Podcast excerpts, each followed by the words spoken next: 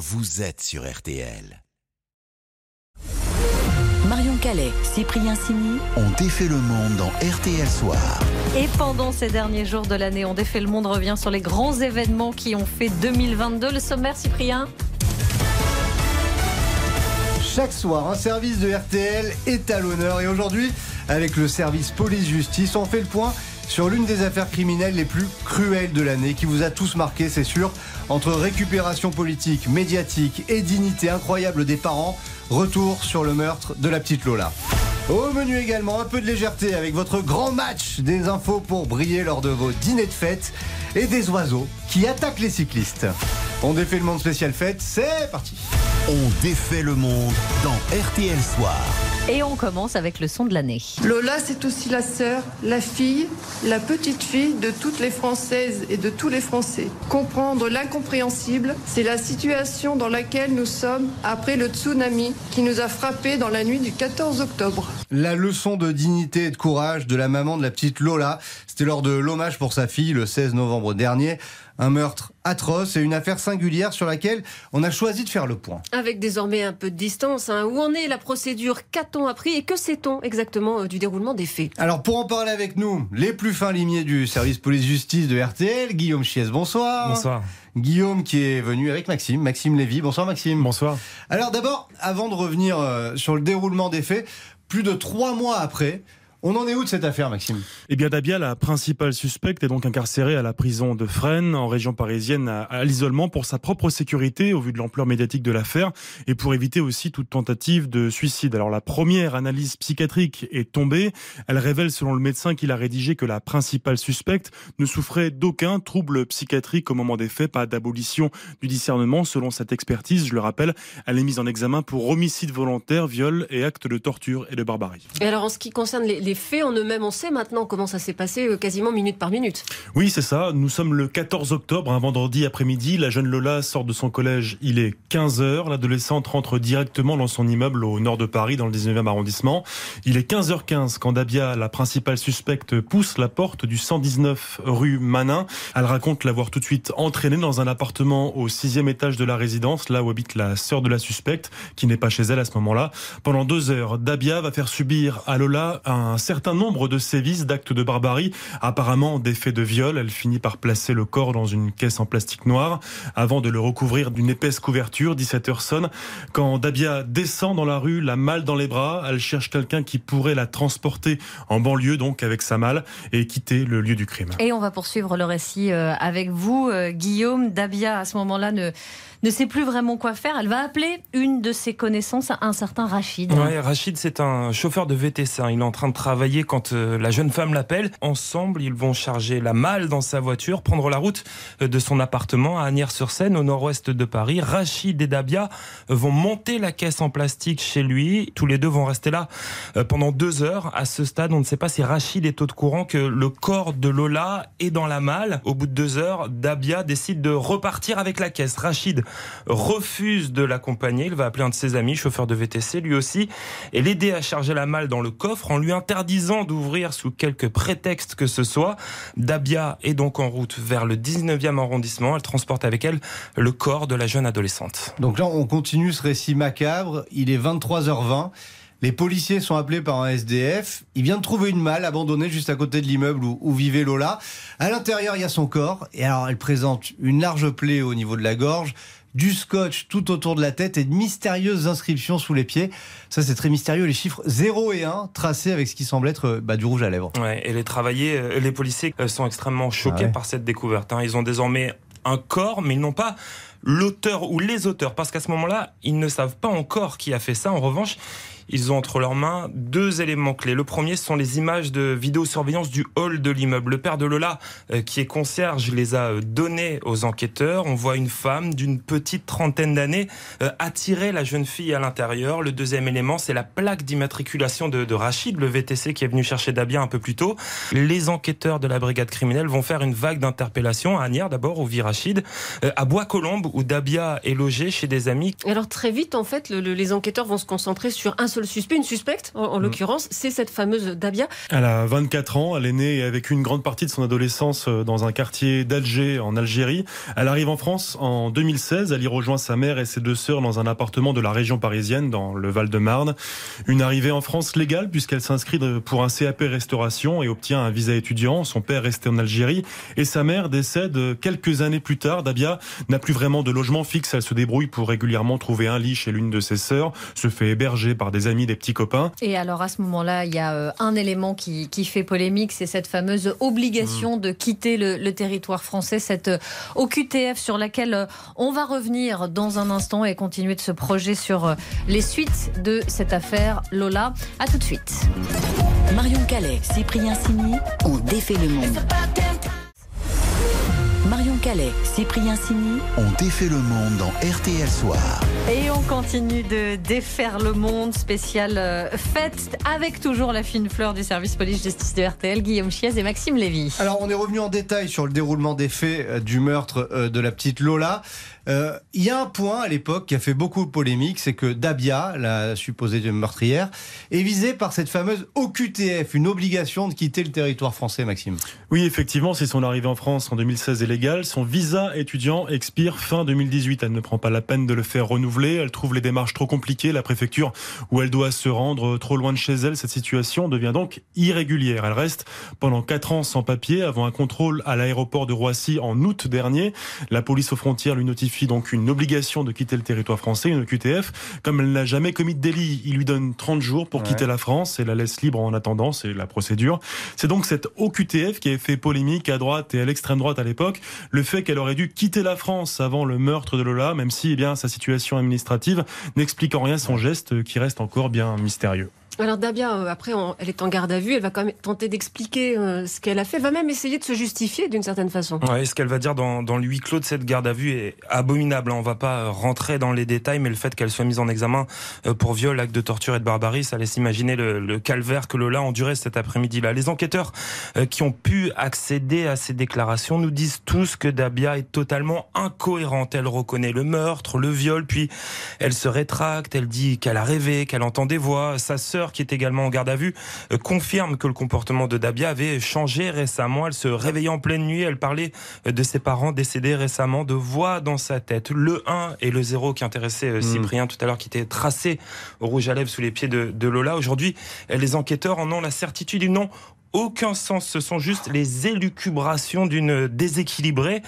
Et puis sur le motif, il est tellement futile. La jeune femme justifie son acte car la mère de Lola aurait euh, simplement refusé de lui donner euh, un badge pour accéder aux parties communes de l'immeuble. Ouais, motif euh, en effet extrêmement euh, euh, futile et, et là-dessus évidemment euh, l'enquête va se poursuivre Maxime avec des expertises psychologiques qui vont permettre d'en savoir plus. hein. Oui, il a fallu attendre la fin du mois de novembre pour que cette première expertise psychiatrique soit rendue au juge d'instruction. Une expertise qui révèle que Dabia n'aurait souffert d'aucun trouble psychique ayant pu altérer ou abolir son discernement au moment des faits. Mais ce n'est que la première d'une longue série. Le parquet, tout comme la défense ou les parties civiles, pourront demander des contre-expertises.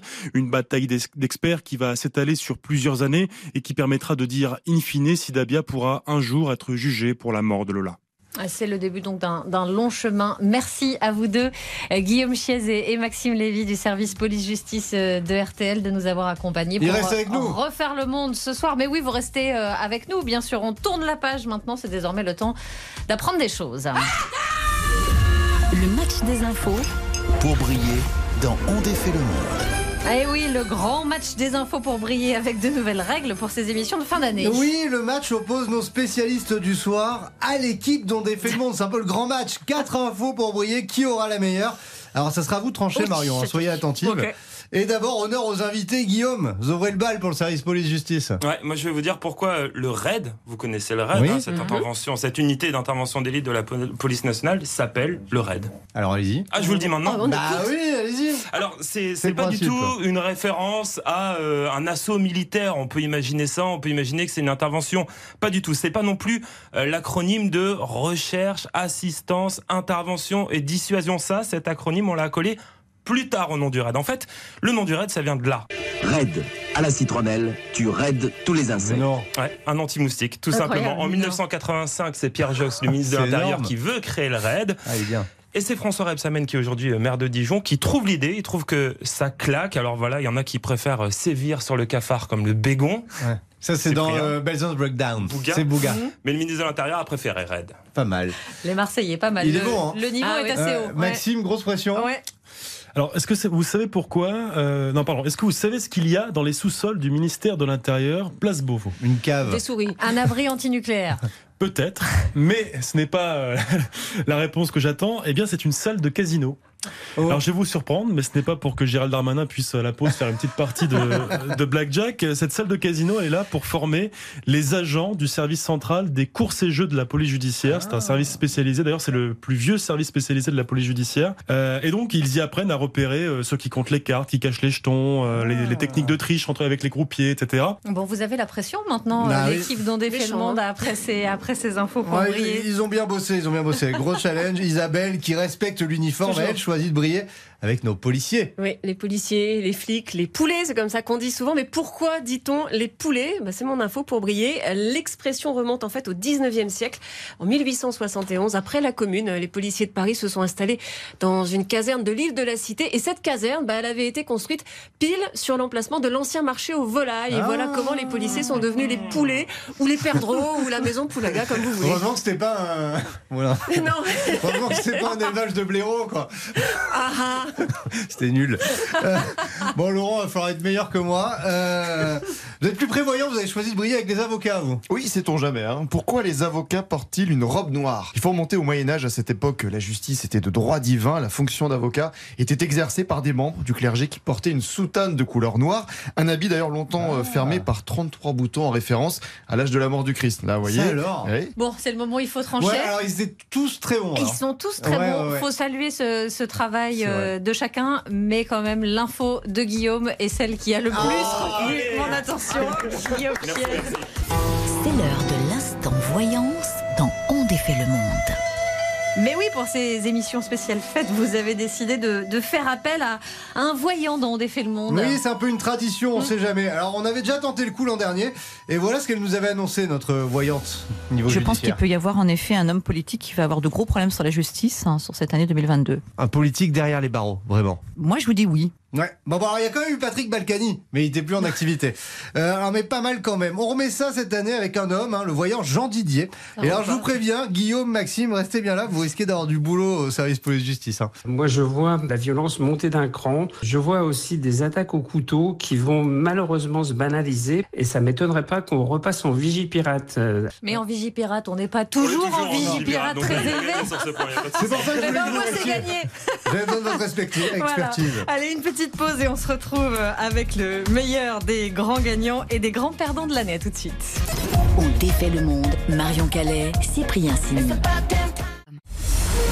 Marion Calais, Cyprien Sini. On défait le monde dans RTL Soir.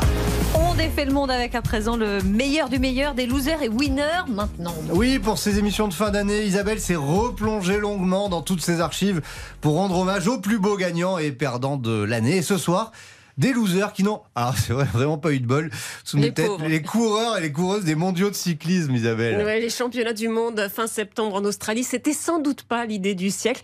D'abord parce que l'Australie. C'est loin, mais c'est beau. hein. Oui, enfin, c'est surtout loin. Résultat, les deux tiers des 100 meilleurs mondiaux n'avaient pas fait le déplacement et ceux qui l'ont fait, ben, ils l'ont vite regretté parce que niveau ambiance. C'était les oiseaux d'Alfred Hitchcock. Oui, à l'entraînement, Evenpool puis Mollema ont été attaqués par des volatiles déchaînés. Eh bah oui, même avec le casque, ça fait mal. Alors on pourrait dire, vraiment, c'est pas de chance. Mais en fait, pas du tout. L'oiseau, là, qui pourchasse les cyclistes, on le connaît bien. Le cassican flûteur n'a rien d'un tueur enragé et sanguinaire. Voilà, c'est le cassican flûteur qu'on appelle aussi le corbeau flûteur parce qu'il fait de jolis vocalises, mais ce n'est pas sa seule particularité. Le corbeau flûteur, on le connaît surtout parce qu'il a Mauvais caractère. Son plumage noir et blanc et son agressivité lui valent même le surnom d'orque volant. Hmm. Ouais, voilà, c'est pas un canari, quoi. Alors, cela dit, on est assez injuste avec le cassican flûteur. Il n'a pas un caractère de cochon. En fait, il protège son nid, et ça, bah, ça peut se comprendre. Sauf qu'il protège aussi les alentours. Une centaine de mètres autour du nid. Ah oui, 100 mètres, on est large quand même. Mais euh, il y en a pas tant que ça, quand même, des nids de cassicans. Et en Australie, Il y en a quasiment partout.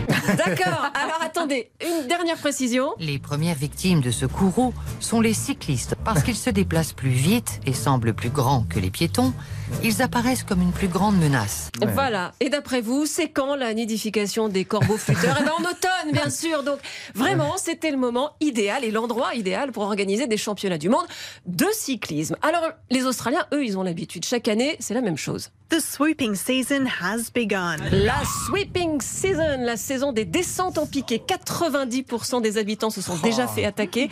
Il y a même un site internet avec les endroits à éviter et des panneaux un peu partout. Euh, pour les coureurs comme Thomas Veuclair, c'est un peu lunaire. En gros, euh, faut pas regarder les oiseaux, faut pas qu'ils se sentent observés, euh, faut pas partir en courant. Donc quand on fait un footing, c'est un peu compliqué. On a trouvé un peu bizarre les, les gens qui roulaient avec les cornes sur le casque et euh, on a compris pourquoi. Ben oui, parce que du coup, pour se protéger, certains cyclistes transforment leur casque en, en sorte d'épouvantail. J'en ai même trouvé un qui a bricolé un système avec un tuyau et des langues de belle-mère. Bon, franchement, c'est, c'est- ouais, ça fait du bruit, ça fait fou, comme ça, mais c'est demi-efficace, on entend plus l'oiseau. Bon, alors, certains voient quand même le bon côté des choses, Ça vous oblige à pédaler de toutes vos forces. C'est excellent pour l'entraînement.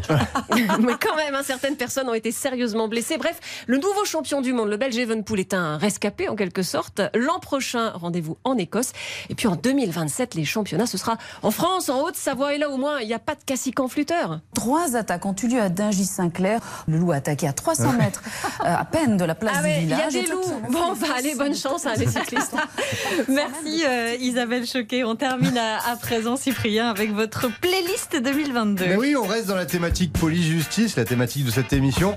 Euh, et donc Isabelle, vous avez choisi quoi? Bah, euh, Enfin, surtout dans la là, thématique mais- police, parce que le groupe Police a sorti en avril une version vinyle de ses Greatest Ah. Hits. Elle était indisponible, figurez-vous, depuis 92. Ça alors? Roxanne,